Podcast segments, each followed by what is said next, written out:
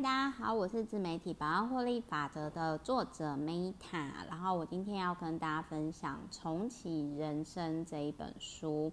那这是一个也是哈佛教授，因为我们上次有讲到哈佛教授抗癌堂嘛，那这是另外一个哈佛教授，然后他还讲说，就是过五十岁以后如何重启人生。那我想要讲一下，就是呢。诶，我觉得有一句话，之前我讲过人，就是我觉得这本书可以延伸《人生第二座山》那一本书啦。我觉得实际上细节做法可以参考那本书。然后也因为我现在还没有奔四，但但是我就好奇，说是几五十几岁的人到底在想什么？那我该怎么做？因为我本来就是那种十几岁的人，我就看二十几岁的人在干嘛。然后二十几岁的时候，我就看三十几岁的人在干嘛，而且我又想说，如果人生只有两座山要爬，那我目前还在第一座山，只是只是就是往下坡了，就是很顺利的往下坡。因为之前我其实，在如果第一座山是五十岁之前，其实我一到二十五岁的时候，真的是蛮蛮辛苦的。为什么？因为一到十岁之前，我就有快乐的童年。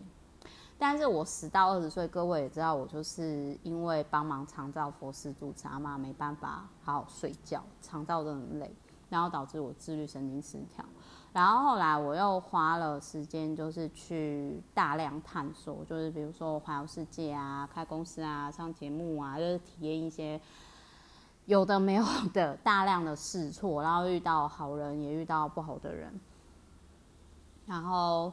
然后就是说，在即将下山，就是说算还有一段路啦。但是我就在思考说，哎，为什么有些人四五十岁的时候，你看哦，就呃，比如说像最近迷途有些人就是自毁前程啊，或者是就出事啊。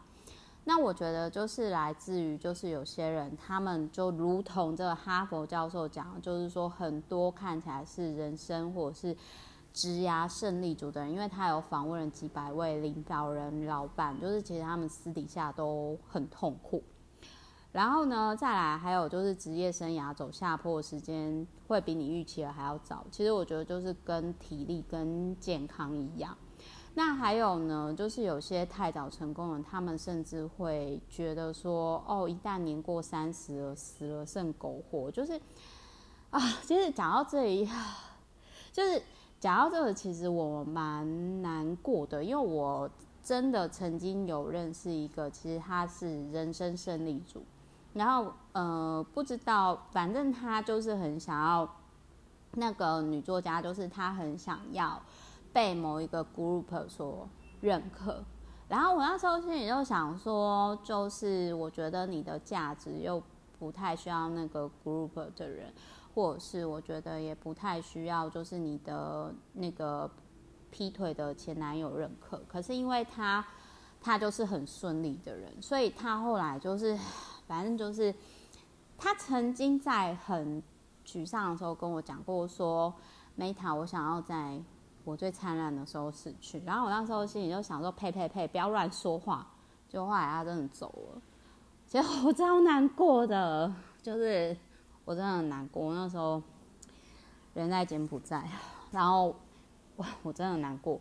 然后我这边我想要讲的是说，他这里也有提到说，比如说像迪拉克在二十五岁的时候就拿到诺贝尔奖，我二十五岁那时候才环游世界刚回来，而且人家都已经得到诺贝尔奖，我还在玩。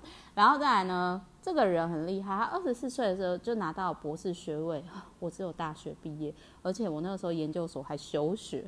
然后二十八岁的时候，他要出书哦。出书我是差不多也是就是，呃，也是差不呃，就是晚他，哎，我好像是对我应该是过三，对对对，我是过三十才出书的。好，我就是出书这个比较 balance 一点。但是其实人比人哦，真的是比不完。但是我从很早我就知道说，跟这些天才妖怪怪兽比起来，我真的就是一个很平常的人。我甘于平凡，真的，我不是那一种，就是我明明就很平凡，我要勉强自己，就是就是假装是天才。我真不是，因为你遇到高手，你就知道自己的 level 在哪里。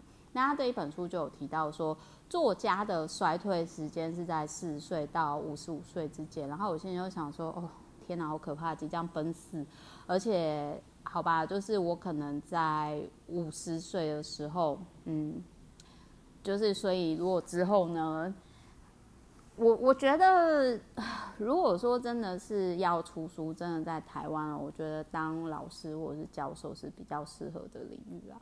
然后再来还有呢，就是他也有提到，就是说为什么有些人，嗯，他到中年以后真的是相由心生，保养的很好，然后但是有些人就老很快。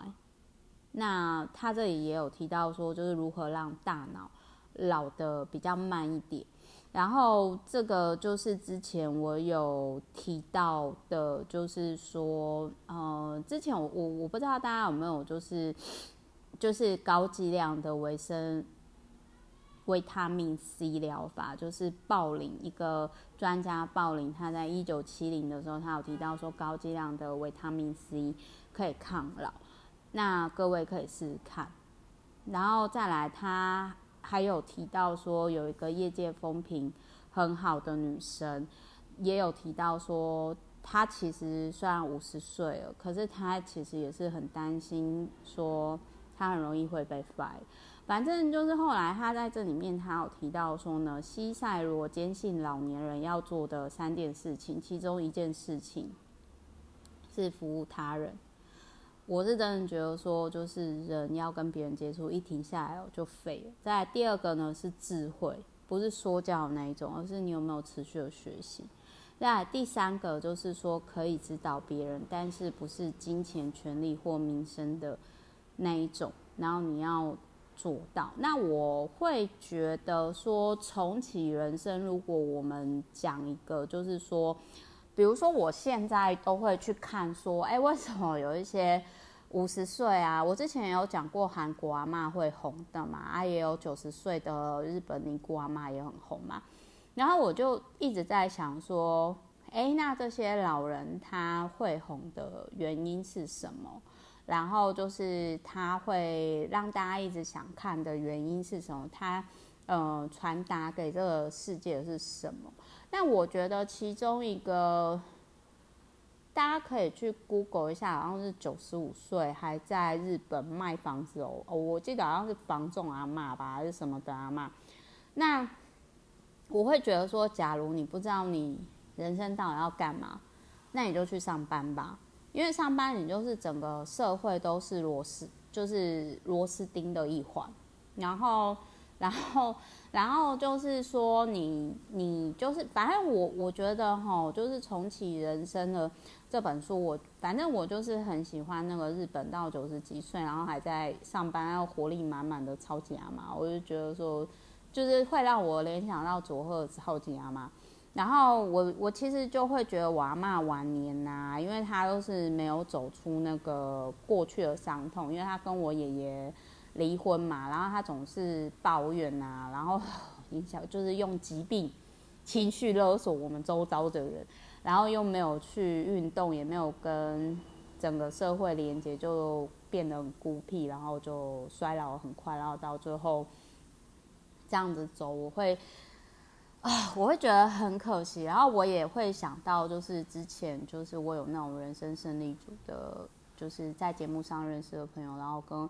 跟我说，梅塔，你知道吗？我没办法接受我平凡的死去，我没办法接受我变老，我没办法接受我要在最璀璨的时候死去。哦，天哪！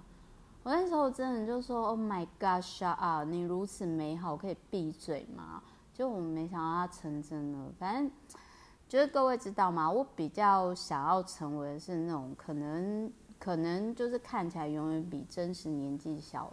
一轮以上的人，就是说，我很聪明的善良，我言行如一，讲实在的语言，帮助周遭的人过好我自己的生活，很健康快乐，散发光，散发爱。啊，这是我期许自己了。然后呢，我不知道大家就是重启人生的开关是什么，不过我觉得阅读是一种。